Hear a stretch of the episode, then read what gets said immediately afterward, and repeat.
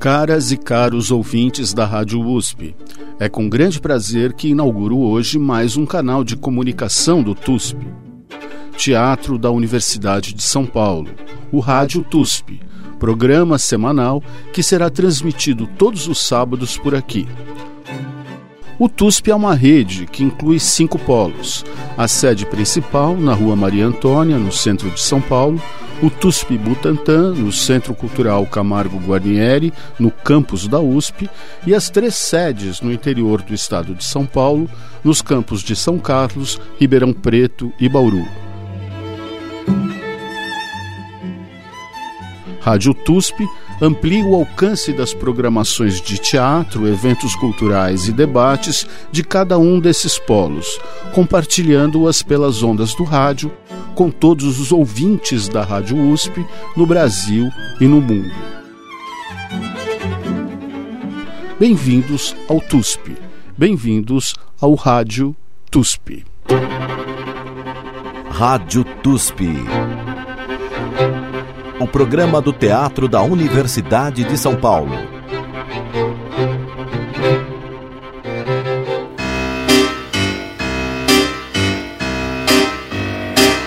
Enlouquecidos pela bebida e encharcados até os ossos, como fantasmas, na noite fria, trocam o sono por assombrações.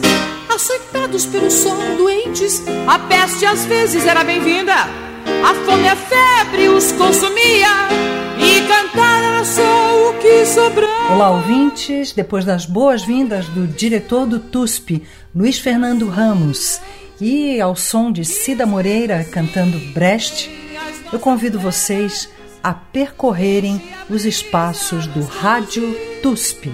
E por Maria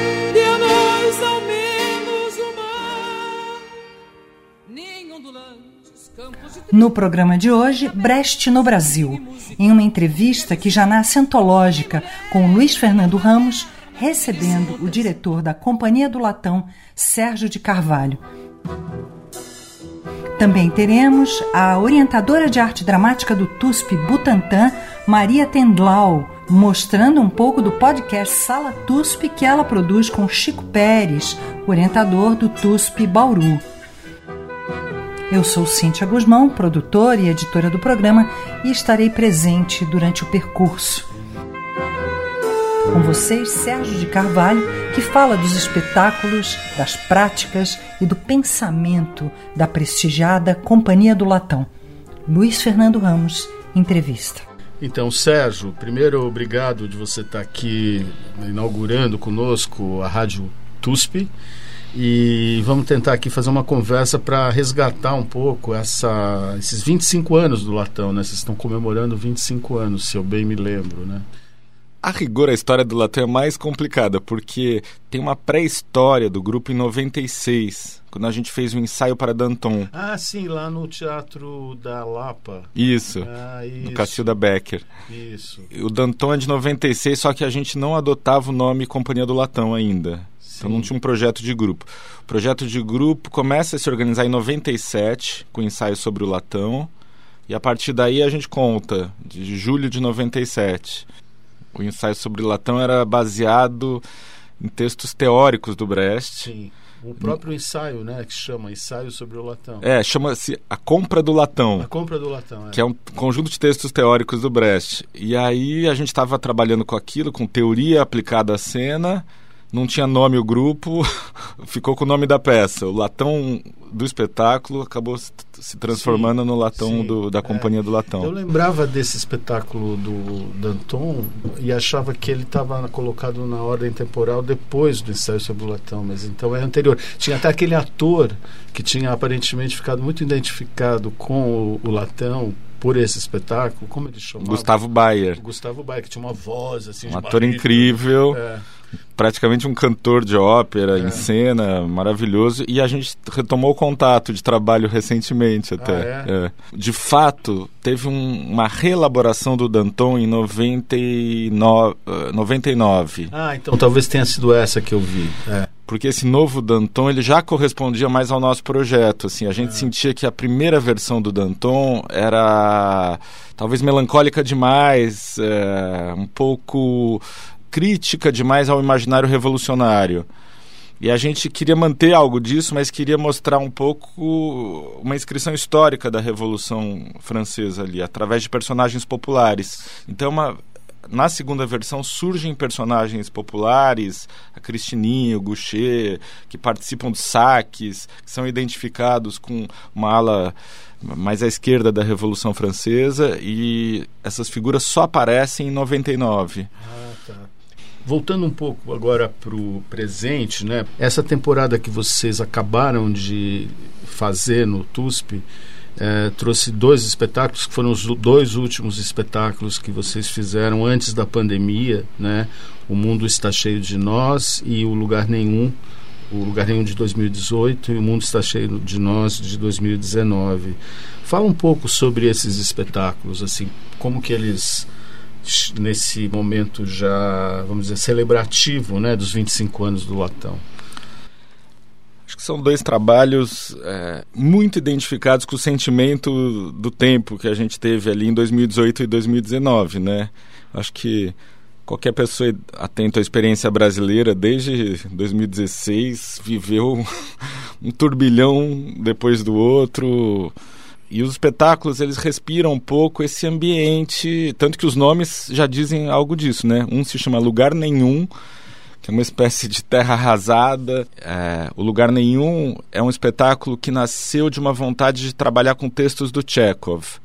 Porque eu sempre achei que o Chekhov apesar de russo, era um autor muito brasileiro. É, algumas das peças mais importantes do Chekhov, como a Gaivota, elas trabalham com um grupo de pessoas intelectualizadas, é, cultas, artistas, mas que ainda dependem de uma renda da terra, assim. Então, ainda é uma sociedade que tem um passado de servidão muito recente, que o dinheiro ainda vem da terra, e elas vivem seus dramas, suas inquietações, e são inquietações inoperantes, assim. O Chekhov era médico, né, e tinha um olhar muito negativo, irônico, e pensava através de comédias. Então ele olhava isso como se fossem obsessões cômicas dessas. Esses dramas não são dramas, são obsessões cômicas. Patéticos. Né? Patéticos. Né? E a gente tentou fazer isso, pensar isso no Brasil. E aí teve um trabalho anos atrás chamado Ópera dos Vivos que estudou um pouco produ a produção cultural entre os anos 60 e atualidade e um pouco uma espécie de liquidação do imaginário nacional popular. Então isso aparece um pouco no Lugar Nenhum, que é uma peça que mostra uma família de artistas, uma atriz que faz televisão, mas faz um teatro clássico, monta Ibsen, que é casada com um cineasta que é uma espécie de cineasta de segunda geração do cinema novo, um pós-cinema novo, mas decadente. Enfim, tem um músico que parou de tocar desde o atentado do Rio Centro.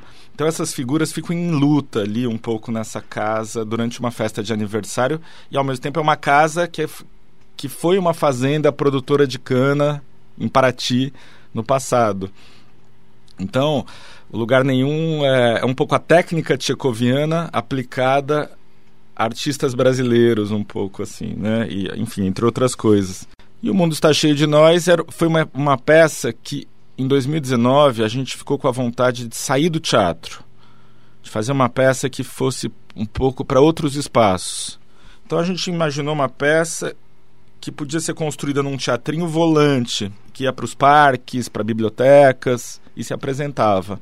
O tema da peça acabou se tornando a história de uma prostituta que se chama Valéria Jean, que perambula por São Paulo é inspirado no Noites de Cabiria, que é um filme do Fellini, que é um roteiro também de perambulação noturna. Então a gente usou um pouco esse roteiro da perambulação dela para mostrar uma espécie de paisagem degradada da cidade de São Paulo, que é o que está aí, né, para quem anda nas ruas de São Paulo, ao mesmo tempo por também uma espécie de esperança problemática, assim, né? É um, é um debate sobre a esperança. O, o mundo está cheio de nós, eu acho, assim. A esperança é um mal, mas sem ela também ninguém sai de casa. Tem então, um enfim. pouco de é, referência ou diálogo com a Alma Boa de Stetsuan do Brecht, né? Porque a personagem ela é uma ingênua radical, assim.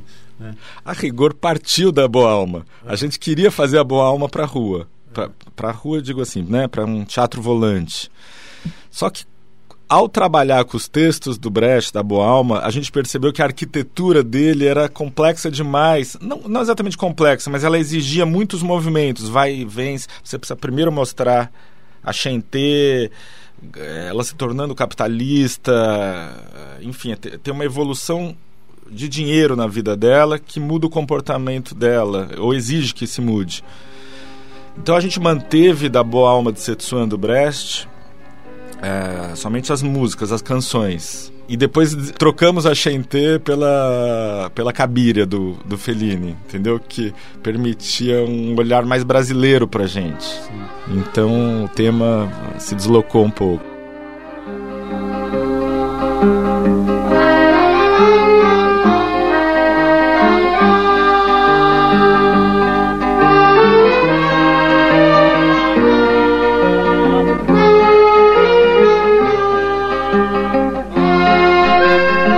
Rota para Noites de Cabiria de Federico Fellini. Rádio TUSP. Então, agora indo para o Latão, para a companhia, o Latão não tem mais a sede na Vila Madalena, na Rua Harmonia, que foi onde vocês produziram, acho que muitos dos últimos espetáculos desses últimos uhum. 10, 20 anos. E, e que também fizeram várias atividades, era um lugar muito acolhedor. É, mas vocês estão se mantendo, né, enquanto um grupo, quer dizer, a ideia de que um grupo precisa ter um espaço, claro que um espaço é muito importante, mas o, o Latão se manteve e como tem sido essa manutenção fora da, do espaço, só com convites ou com esses projetos mais espaços? Tem sido possível essa existência? É uma manutenção difícil. Porque, assim, quando a gente, de certo modo, existe um retorno ao começo. Quando o Latão começou, no fim dos anos 90, a gente não tinha espaço, dependia de espaços públicos cedidos, ou até da amizade, ou a da simpatia. é. Por exemplo, no começo do Latão, nós ensaiávamos no Instituto Goethe, porque um diretor do Goethe de São Paulo era entusiasta do latão e, e emprestava o sótão para gente. Mas a gente atrapalhava as aulas, então de vez em quando o ensaio era interrompido por um professor de alemão revoltado com aquela barulheira no sótão do Goethe. E a gente voltou, de certo modo, a esse estágio, né? Assim, quer dizer, com a diferença que nós temos um equipamentos uh, de luz, de arquibancada, enfim. Então esse material foi emprestado para outros grupos, parceiros do Latam. Então, de certo modo, o nosso material teatral, cenográfico, está tá disperso. Então, houve esse período, a pandemia, né, uma paralisação. Também eu, eu, eu também me dediquei, com grande parte da equipe do Latão, ao trabalho numa ópera em 2022, que ocupou o segundo semestre de 2021 inteiro, praticamente. Então, de certo, apesar de não ser uma ópera assinada pela Companhia do Latão, a Companhia do Latão produziu a ópera Café do Mário de Andrade em parceria comigo, é um trabalho que eu fiz para o Teatro Municipal. O Latão se, se dedicou na pandemia e a gente acabou trabalhando mais fora do teatro, em exercícios de filme, em outras coisas, do que no teatro, né? Em 2020 e, um, e 2021, de certo uh, modo. Agora, em 2022, a gente retomou e fez a comemoração dos 25 anos com um repertório é, que foi apresentado em Santos, uma ocupação no CPT, no Centro de Pesquisas Teatrais do Sesc Consolação, de dois meses ali, e uma turnê em Portugal também, ligada a um festival organizado pelo Grupo Teatrão em Coimbra, chamado São Palco. Então a gente fez duas cidades lá e eu fiz uma série de cidades, é, oficinas e workshops. Então foi um trabalho comemorativo, mais fora de São Paulo. E agora a gente retornou a São Paulo na temporada do TUSP, assim, efetivamente, né, com produção e vamos retomar os ensaios. Mas eu diria que é uma fase.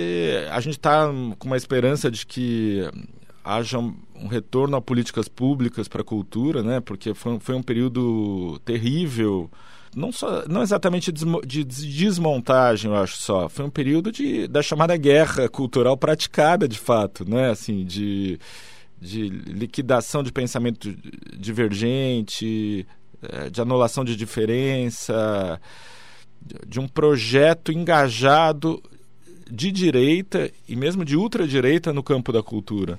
Então, e de extermínio, né, praticamente, é. de qualquer cultura, não só da, de uma cultura mais crítica, mesmo do, das culturas mais claro. leves, é, é, não havia é. nenhuma nenhuma receptividade né, ao, ao, ato cultural em si. Exatamente. Era, era mal visto.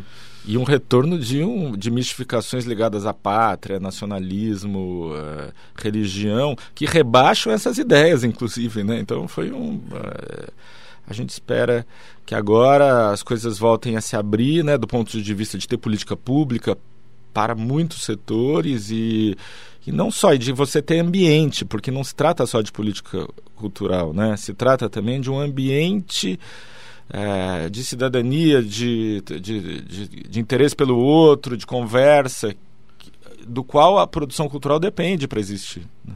Com certeza.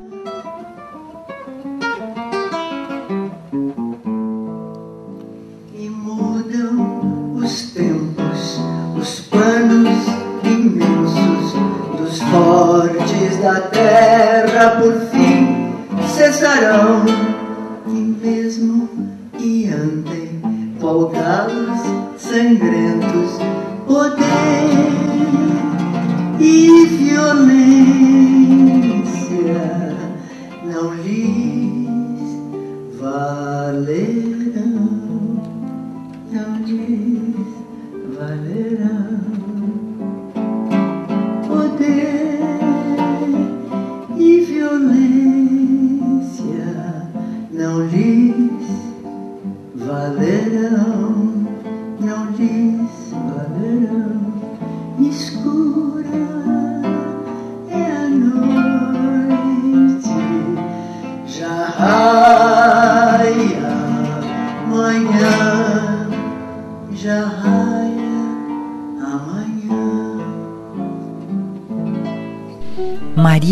Vergueiro, Rádio TUSP.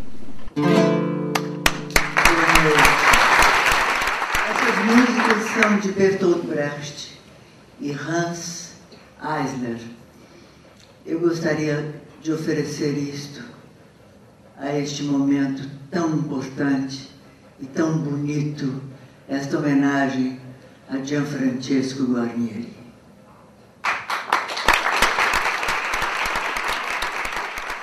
Sérgio, quando vocês estrearam no Eugênio Kuznets, esse primeiro espetáculo que eu assisti em 98, lá um ensaio sobre o latão, e isso representou para o teatro brasileiro uma alufada de a novo na tradição de recepção do teatro de Brecht em São Paulo e depois isso se reverberou no Brasil, né? Como você avalia esse quarto de século, né? essa, essa recepção do Brecht no Brasil passado 25 anos? sei se eu consigo fazer uma avaliação de conjunto, mas eu sinto que a leitura que o Latão deu ao material do Brecht foi muito independente. Em parte porque os vínculos com as leituras anteriores tinham sido interrompidos historicamente pela ditadura.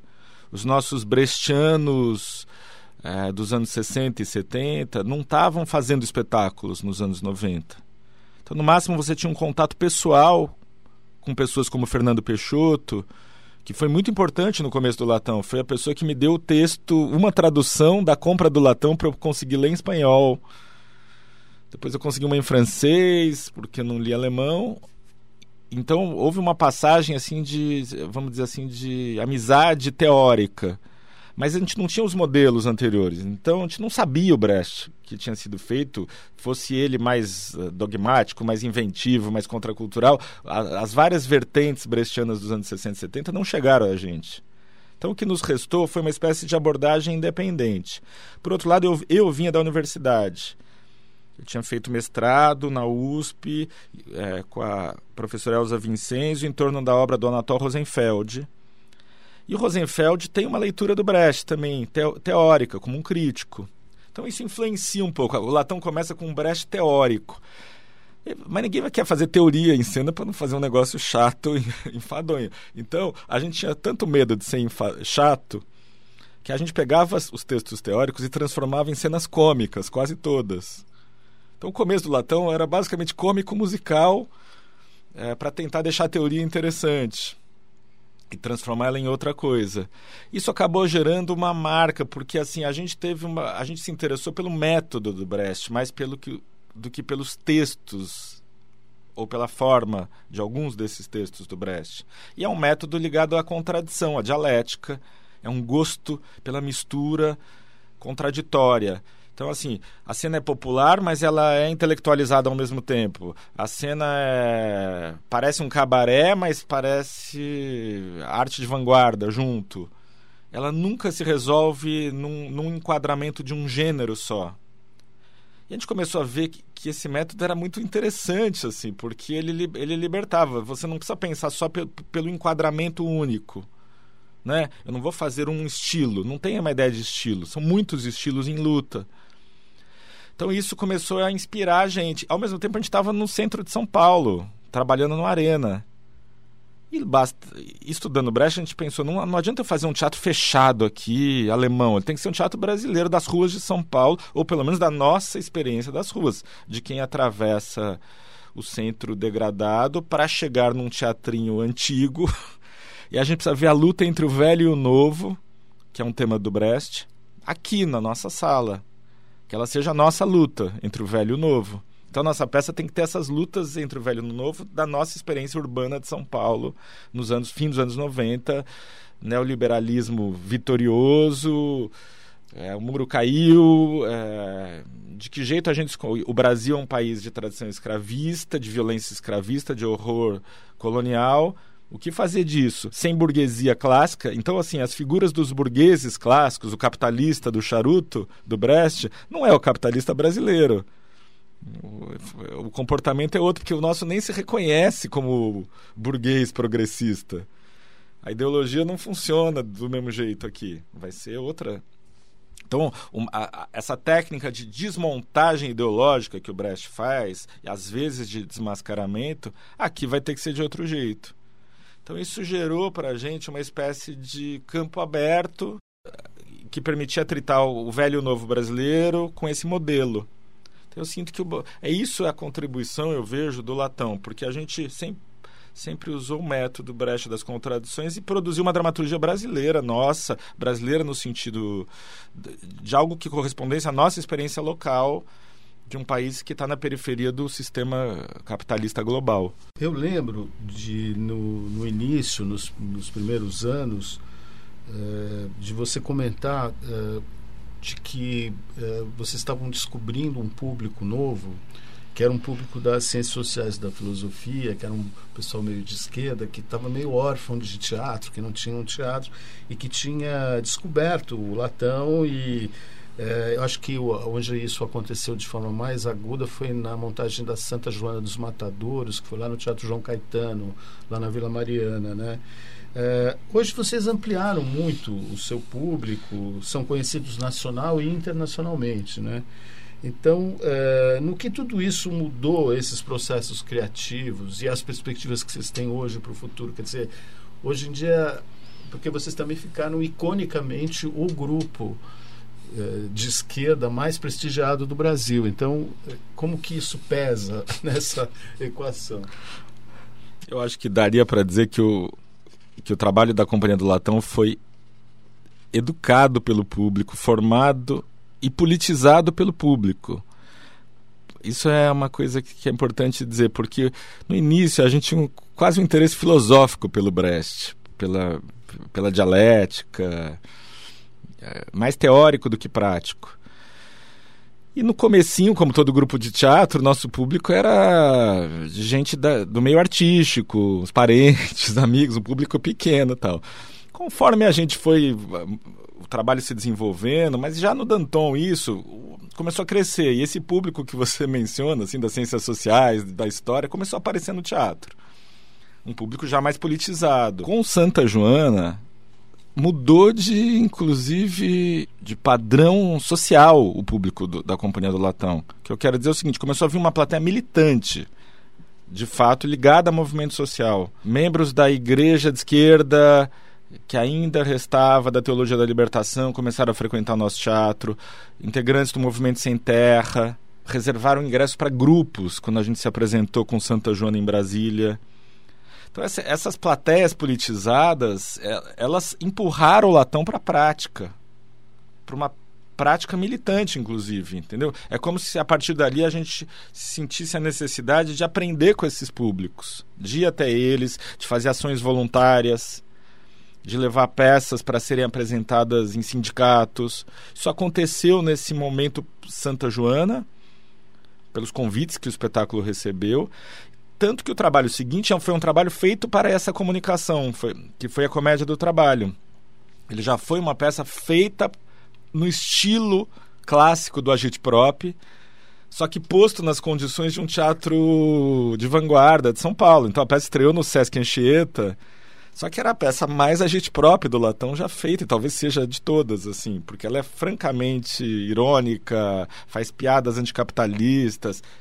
Ela é até muito interessante porque ela, ela, ela profetiza uma paranoia anticomunista que parecia naquele tempo era não estava no ar. Hoje ela voltou com toda a força, assim, você vê essa direita sonhando com comunista em todo lado, tal, onde não tem, né? Então isso era satirizado, isso era um tema da peça, né? Tinha um banqueiro, o Creu, que sonhava que com ninfas, com foice e martelo na mão que iam decapitar ele. Então, é, foi muito importante a relação com o público. Assim. Acho que isso mudou a história do latão naquele momento, politizou de fato, porque aí é, no nível de ir para uma prática, mas não ficar só no campo teórico. Inclusive vocês a partir daí também, você mesmo como uma figura que passou a levar esse projeto. É, começaram a atuar nos acampamentos do MST e fizeram até um espetáculo, aquele, o, aquele espetáculo que foi feito no Sesc da Paulista, o é, que era uma montagem do Brecht, que tinha uma filmagem que acontecia num acampamento. Que era qual o Círculo de Giz Caucasiano. O Círculo de Giz. É. É. O Círculo de Giz é uma peça de 2006 que tem já esses anos iniciais de contato com o movimento. Já reflete. Já né? reflete. É. Ele foi o pró.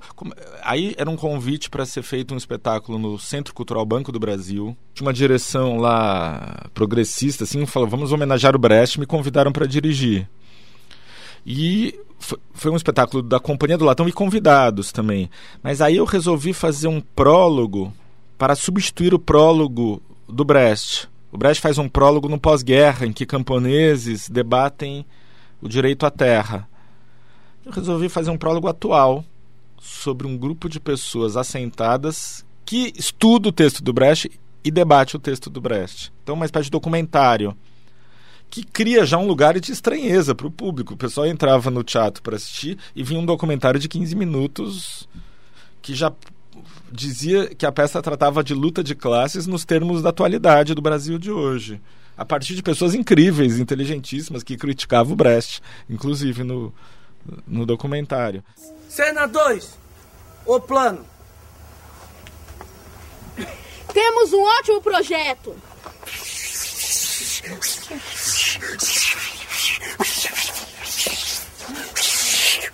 Eu represento a irrigação. Descobrimos que nesse vale tem uma ótima lagoa.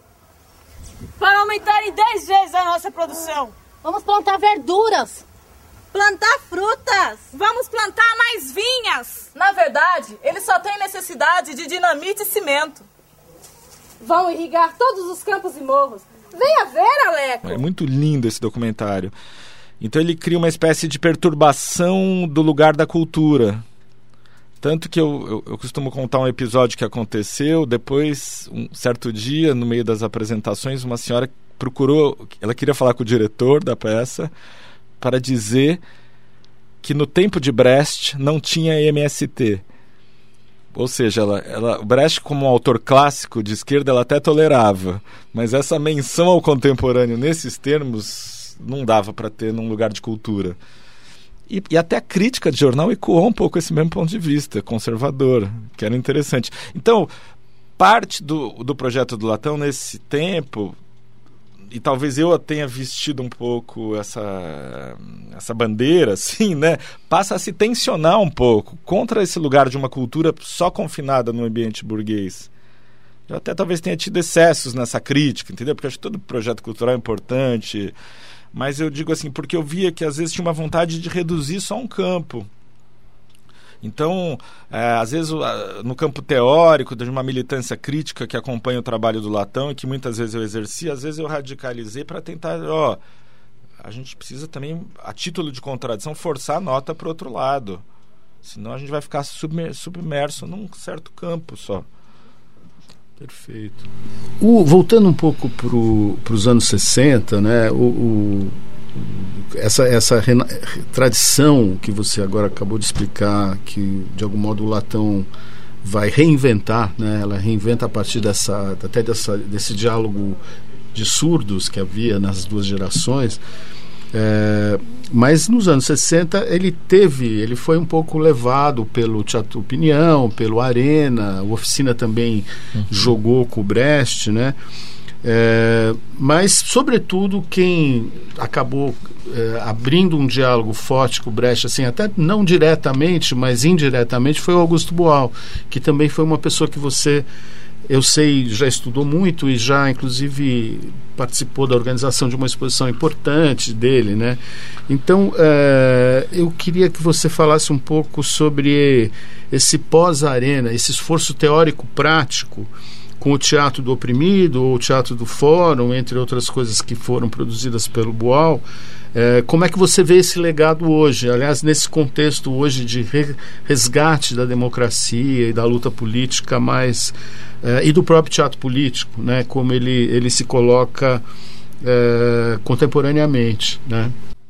Eu, eu quando eu fiz universidade como estudante, mesmo durante o mestrado, eu não tive contato teórico com a obra do Boal. Eu, eu, eu como aluno de universidade, pertenço a uma geração em quem as, para quem as pautas brasileiras estavam fora de moda. Foi uma espécie de onda internacionalizante nos anos 80 que você só queria estudar Bob Wilson, as coisas da vanguarda internacional que eram interessantíssimas, mas é, isso também ocorria porque a gente não tinha exemplos práticos. A maior cena inventiva não estava no Brasil, assim, a geração tinha, falha, tinha sido exilada, é, presa, ou estava fazendo trabalhos subterrâneos, ou trabalho longe dos centros de difusão para quem era jovem e estava chegando no campo da cultura. Então eu lamento muito não ter tido contato prático com o trabalho dessas pessoas. Quando o Boal volta ao Brasil, no fim dos anos 80, ele também sofre uma espécie de ataque. Porque ele, tava, ele tinha se tornado uma figura forte demais internacionalmente. Ele produziu no exílio talvez a maior teoria do teatro latino-americano do século XX, que foi a, a teoria do teatro do, a teoria prática do teatro do oprimido, que tem um pressuposto de, o pressuposto teórico e prático é: não vou mostrar teatro para as pessoas, eu vou fazer com que as pessoas façam teatro. Qualquer pessoa faça teatro e use o teatro como ferramenta política. Então, é uma espécie de transferência dos meios de produção no projeto do teatro do oprimido. E são muitas as técnicas para isso. E o Boal ganha repercussão global, traduzido em 70 países. Só que no Brasil, ele se torna um, um proscrito, o que é uma loucura, né? Porque ele era grande, uma das grandes figuras do teatro dos anos 50 e 60 no Brasil, especialmente 60. Então, esse, essa anulação deliberada que o Boal sofreu, e ele não conseguiu ser reinscrito. O Zé Celso, de certo modo, conseguiu, numa brecha dos anos 90, em que teve uma espécie de, de reinteresse pela Tropicália nos anos 90, e ele conseguiu se repor, repor o trabalho dele. Eu acho que no caso do teatro de esquerda militante, e, a, e até que tinha vínculos com o Partido Comunista, ou com uma esquerda é, de luta armada, assim até, que foi o caso do Boal, isso foi, o apagamento foi maior até. E o, enfim, eu estou dizendo isso porque eu vou conhecer o Boal nos anos uh, 2000. Ele, ele assistia as peças do Latão e a gente teve um contato pessoal, de amizade, inclusive. Assim, ele foi uh, vinha quando vinha a São Paulo ia assistir os trabalhos, a gente saía para conversar. Então eu, eu passei a ter um contato, curiosamente, primeiro com a pessoa do Boal e depois com a obra dele, que eu fui ler adulto, assim, é adulto velho entendeu? De, tá, depois do Latão eu fui ler a obra do Boal. E aí, com o meu trabalho na universidade, em particular, eu comecei a tentar orientar projetos disso, assim, para poder manter o material vivo, em circulação, ter leituras novas do trabalho do Boal, que é um trabalho que existe mundialmente, mas no Brasil tem, você tem centros de teatro do oprimido funcionando. Mas na universidade são raros os trabalhos. Então, eu tenho orientado como pesquisa acadêmica alguns projetos ligados a esse trabalho do Boal. O Boal tem uma compreensão também de dialética, do jeito com outro, uma função diferente parte do trabalho dele dialoga com as peças didáticas ou peças de aprendizagem do Brecht, que são peças pa para serem feitas, não para serem assistidas. Que o Brecht escreveu para que as pessoas aprendessem fazendo. Eu acho que o, o, teatro do Boll é um teatro desse tipo, é para você aprender fazendo e não assistindo. Ele é, por isso que o Boll dizia que ele tem algo de ensaio da revolução porque você está ensaiando mudanças radicais, sejam de ordem pessoal, sejam de ordem pública, né?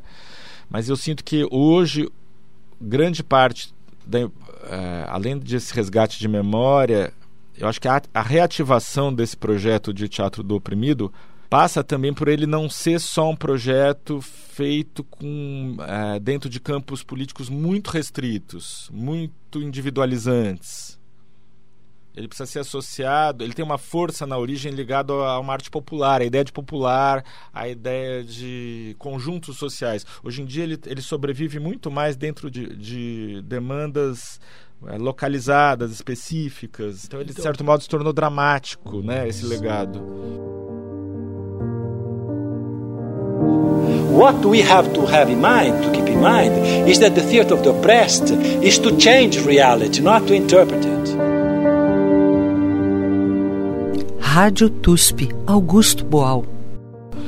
Por falar nisso, é, justamente, e tomando como também é, assunto aqui um, o, o efeito né, que o programa de fomento ao teatro em São Paulo teve na periferia de São Paulo. Então, você teve o surgimento de muitos grupos que, ou trabalhando na linha do Boal, ou não trabalhando na linha do Boal, constituíram espaços e práticas e com, com regularidade na medida que eles foram fomentados e criaram polos é, efetivamente polos de produção teatral periférica é, realizando assim ironicamente o sonho lá antigo do CPC que era levar o teatro uhum. para as periferias mas nos caminhões a, a Lorca né naquele uhum. projeto romântico dos anos 40 e que dessa vez acontece de um jeito muito mais efetivo e inclusive passa a ser referencial para o centro quer dizer eu, eu acho que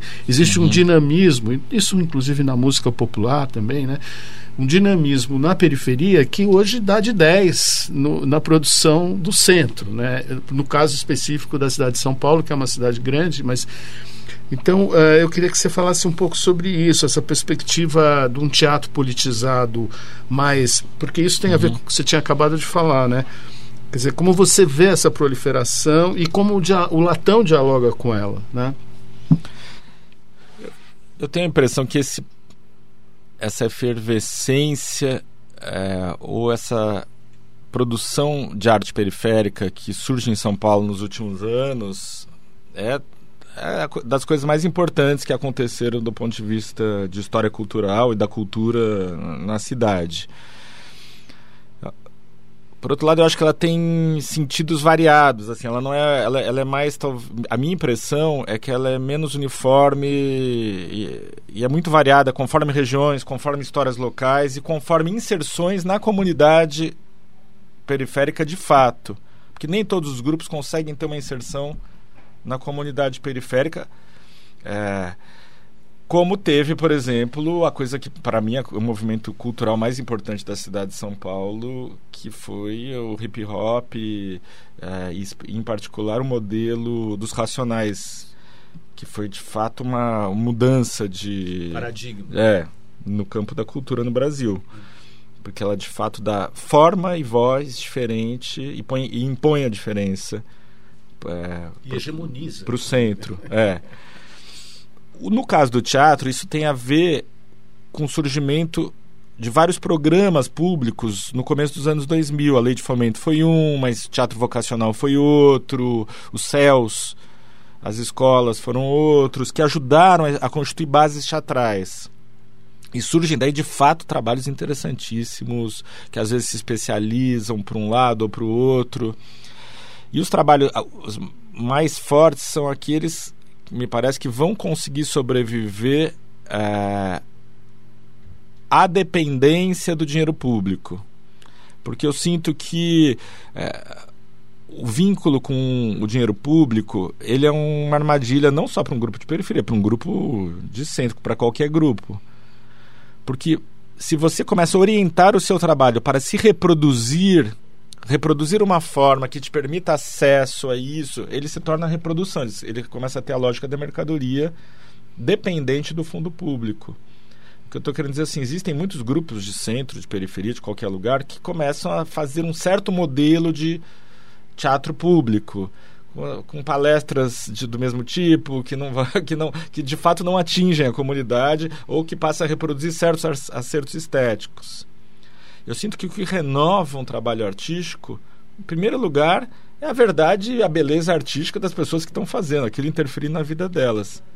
E depois tem um vínculo com o público, que o público faça isso que a gente acabou de comentar na história do latão. O público reensine o trabalho a se modificar então não é o, o, o que vai alimentar isso não é a política cultural pública, tem que ter uma força interna. Eu sinto que os trabalhos mais interessantes dos que eu conheço são esses que já conseguiram criar uma autonomia, então, ou pelo menos estão projetando uma autonomia. Nesse sentido, tem um aspecto muito interessante disso que você está falando, que eu concordo muito, que é eu sinto que existe um pressuposto de que o apoio, a, o financiamento dessa produção que é, vamos dizer, fomentada, ela é um pressuposto assim absoluto e a ideia de que você precise ganhar público, que você precise viver como o teatro brasileiro viveu historicamente na bilheteria, que é uma coisa honrosíssima, né? E, e, e para quase para é, como se isso fosse um, um uma mácula capitalista, se você faz um espetáculo que tem bilheteria, como se fosse uma coisa que não deveria ser querida, mas evitada, me parece uma distorção completa, porque você justamente acaba ficando numa espécie de modelo que fica reproduzindo e fica nesse, nessa perspectiva meio parasitária hum. da relação com o poder público, né?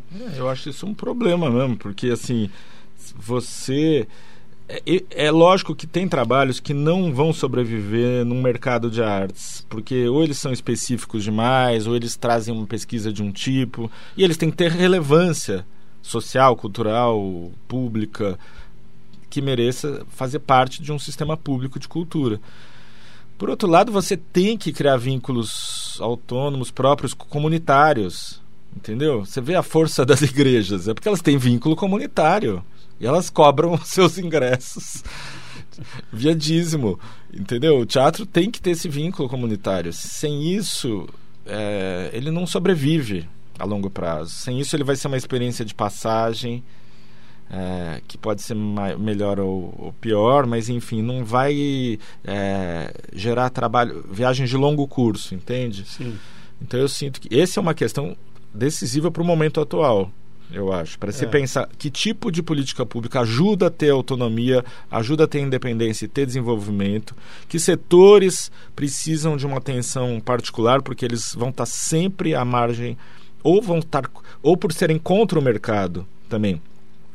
Porque a maioria das coisas que se diz também é, alternativa ao mercado, muitas vezes é um mercado precário só. Mas de fato tem alguns trabalhos que são anti-mercantis e esses podem ter direito a um olhar diferente, né? Enfim, é uma questão complexa é, essa, é complexo. mas eu acho que ela precisaria ser articulada, né? É. O problema é que nunca se articula pensamento de política cultural no Brasil. Eles são, sempre são ações individuais, de gestores individuais ou de partidos, e que não é pensado como um, é. um conjunto. Agora nós vamos tentar começar a construir esse pensamento coletivo, essa inteligência coletiva com a roda de memória do futuro que o TUSP vai é, vai estar tá levando nesses próximos meses. O ciclo Roda de Memória do Futuro começa nesta segunda-feira, dia 20 de março, com o debate Lei de Fomento e Novas Impossibilidades, financiamento, produção e distribuição. O evento vai seguir sempre às segundas-feiras, às 20 horas, no TUSP Maria Antônia. Segue por esse final de março, depois abril e maio. Luiz Fernando Ramos entrevista o diretor da Companhia do Latão, Sérgio de Carvalho. Mas e para que a gente concluir, Sérgio, é, é, eu, vocês estão indo para Cuba, né, levar um espetáculo e, e vocês são já falando em popularidade, né, porque vocês realmente conquistaram um público não só no Brasil como fora do Brasil e sobretudo em, em Cuba, né. Eu sei que vocês são é, muito queridos lá em Cuba. Fala um pouco sobre o teatro cubano e sobre essa relação do latão com, com a, esse universo cultural de Cuba. Na verdade, o Latão foi convidado em 2006 para fazer o Círculo de Giz Caucasiano lá, em Cuba. E foi uma experiência incrível, assim, as apresentações foram muito bem sucedidas e a gente manteve contato com os artistas, setores é, críticos ligados à Casa de las Américas, que é a principal instituição cultural de Havana, e ao Teatro Uber de Blanc, onde a gente se apresentou lá para cá é um contato mais à distância, evidentemente. Com em Cuba existe uma grande revista de teatro chamada Conjunto. Talvez seja o melhor termômetro do, da, dos avanços, das novidades, do que esteja acontecendo na América Latina. Muito ligada ao entusiasmo e à inteligência de uma crítica chamada Vivian Tabares. A gente vai na semana que vem apresentar um trabalho concebido pela atriz Helena Albergaria, que se chama Experimento H o H até é uma homenagem à, autora. Se inspira em dois contos do Truman Capote, que é um autor dos Estados Unidos, que falam de relações de trabalho em torno da atriz Marilyn Monroe e de uma diarista. E é, uma, é um espetáculo simples, muito bonito, um recital é, narrativo, lírico. Então esse trabalho vai lá. Eu sinto que é isso, na verdade, assim, né? Não só Cuba, mas assim, é muito importante você manter contato com produções avançadas, né? Acho que a gente está no momento de fato, historicamente, que é preciso voltar a pensar em modelos culturais diferentes do que de um único país, que é o que a gente consome, de um único tipo de tradição ah, dramática, musical, Quer dizer, com o crescimento da superindústria do imaginário e da cultura via celulares tal, parece que o bombardeio é, dominante é maior, né? E você tem muitos teatros e, e artes na América Latina de outro tipo, que você aprende, entendeu? Com outras coisas ligadas a tradições, enfim, que não são só do ambiente cultural mesmo, né? Eu, eu recentemente fiz uma experiência, eu dirigi um, um espetáculo que foi concebido por um grupo do interior do Ceará, de um assentamento. E é uma paixão de Cristo. Elas propuseram fazer uma versão livre da paixão de Cristo. Uma versão que criticasse preconceito contra uh, amor gay ou qualquer tipo de preconceito em relação ao amor. E eu colaborei ajudando a dramaturgia, acabei me envolvendo e dirigi isso num assentamento no interior do Ceará. E o trabalho respira a vida comunitária local, a história do assentamento, entendeu? Eu fui lá para aprender, não fui para ensinar nem organizar nada, assim, eu fui ser um participante. Então eu sinto que isso tem experiências interessantes, ações culturais de tipos variados. É, basta sair de um certo olhar de um tipo de, de arte, né? Muito bem, Sérgio. Acho que por aqui a gente pode encerrar. Muito obrigado pela sua gentileza e pela sua generosidade e pela essa entrevista. Obrigado. Obrigado vocês.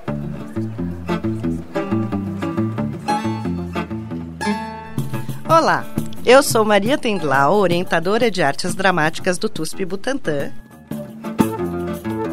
para quem não conhece, eu e o Chico Pérez, meu colega do TUSP de Bauru, fazemos um podcast incrível chamado Sala TUSP, um lugar onde a gente conta histórias das histórias das teatralidades brasileiras, para a gente ouvir e compartilhar as nossas salas de estar, as nossas cozinhas, os nossos quartos, áreas de serviço.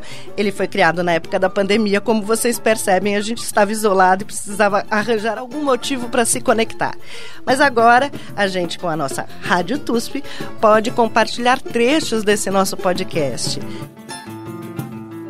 Para este programa, nós selecionamos um pequeno trecho para abrir o seu apetite para você ouvir o podcast na íntegra depois, mas para também conhecer um pouco da história, da própria história do TUSP.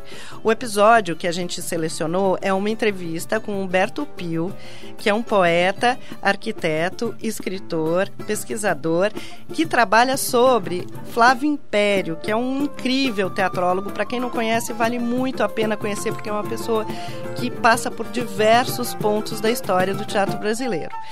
O Flávio Império dirigiu uma das primeiras montagens do grupo TUSP, que era o grupo de teatro dos universitários de São Paulo. Essa montagem foi histórica, é uma montagem dos fuzis da senhora Carrar, que eles abrasileiraram para fuzis da dona Teresa, e que é a partir do texto de Brecht, que é o tema transversal aqui desse nosso programa.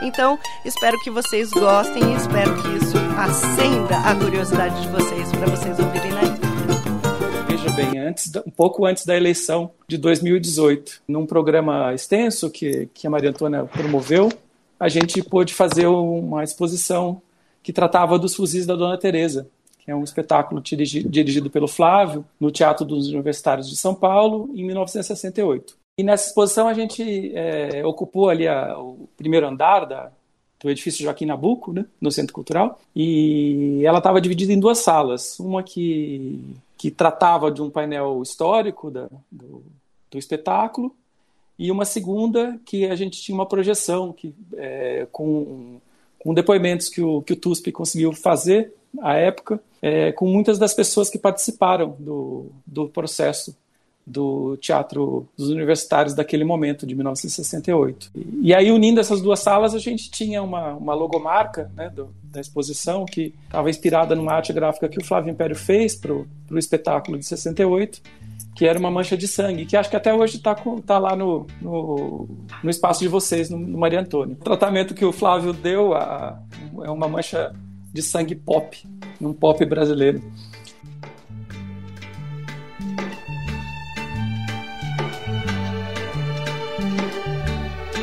Rádio TUSP, Humberto Pio e Maria Tendlau.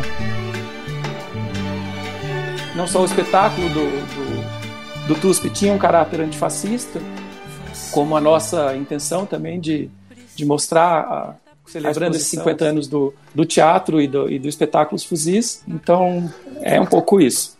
É só para contar um pouco para quem está ouvindo, é, o espetáculo dos fuzis da Dona Teresa, que foi um abrasileiramento do, do título é, Os Fuzis da Senhora Carrar, do Brecht, é, foi montado pelo Flávio, que não era, assim, por natureza, um diretor, mas o, o Paulo José, que dirigia então o TUSP, já tinha montado um Brecht, já tinha montado Exceção e a Regra, é, chamou o Flávio para fazer esse trabalho e o mais bonito, assim, realmente era é, espantoso. Trabalho, trabalho de cores e de imagens que o Flávio fazia. E o que pouca gente sabe é que em 68, aquele ano importantíssimo para o teatro brasileiro. Os Fuzis da Dona Teresa foi considerado por alguns críticos uma das peças mais importantes do ano de 1968.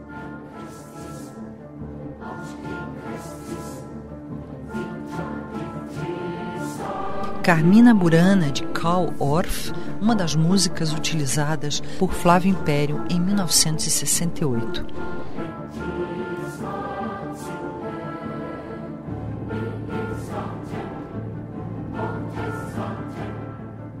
É incrível a gente pensar hoje, né, que o Flávio esteve envolvido em dois espetáculos tão distintos quanto os Fuzis no TUSP e o Roda Viva no Teatro Princesa Isabel, no Rio de Janeiro, com direção do, do Zé Celso, é, o que no senso comum parecem radicalmente opostos, e isso dá um pouco o caráter que o Flávio tinha, de alguém que estava disposto a experimentar nas mais diversas frentes e possibilidades que lhe apareciam. Né? E aí a gente está, obviamente, dentro de um espetáculo brechtiano, não sou eu que defendo, algumas pessoas já falaram bastante disso, que talvez seja no sentido mais lato de ser brechtiano, né? porque era um espetáculo que não fazia alarde, que não era dogmático e não reverenciava ninguém nem o próprio Brecht, porque houve essa adaptação do texto e essa, essa intenção de ter algo brasileiro né, sendo feito, é, que está muito também no registro do Rei da Vela, que é um pouquinho anterior.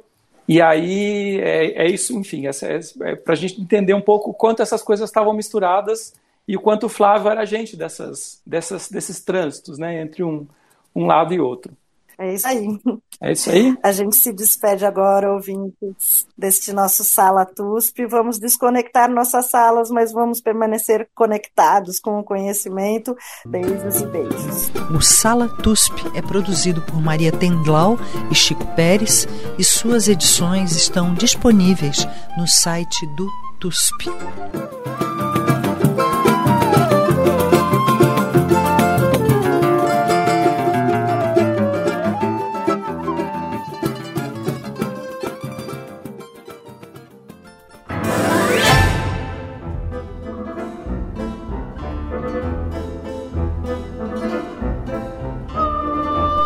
Encerramos assim a edição de estreia do Rádio TUSP, ouvindo Canção e Dança de Paul Dessau.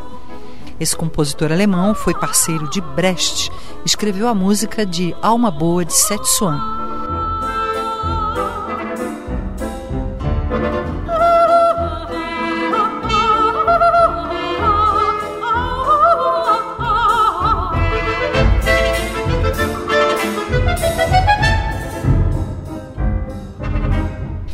Semana que vem, Luiz Fernando Ramos entrevista José Fernando Peixoto de Azevedo, diretor de Oresteia.br, espetáculo que estreou durante a semana no TUSP Maria Antônia, abrindo o ciclo Teatro Pós-Trauma, que vai ficar em cartaz até dia 9 de abril.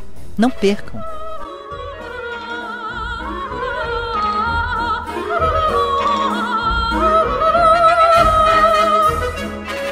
Outra coisa, nos dias 23, 24 e 25 vai acontecer o encontro Pensar, Fazer Teatro Universitário, no TUSP Butantã, Centro Cultural Camargo Guarnieri. Nesses três dias, quinta, sexta e sábado, debates, palestras e oficinas totalmente abertos ao público em geral. Para mais informações, acesse o site do TUSP ou o Instagram do TUSP Butantan. É isso por hora, até a semana que vem.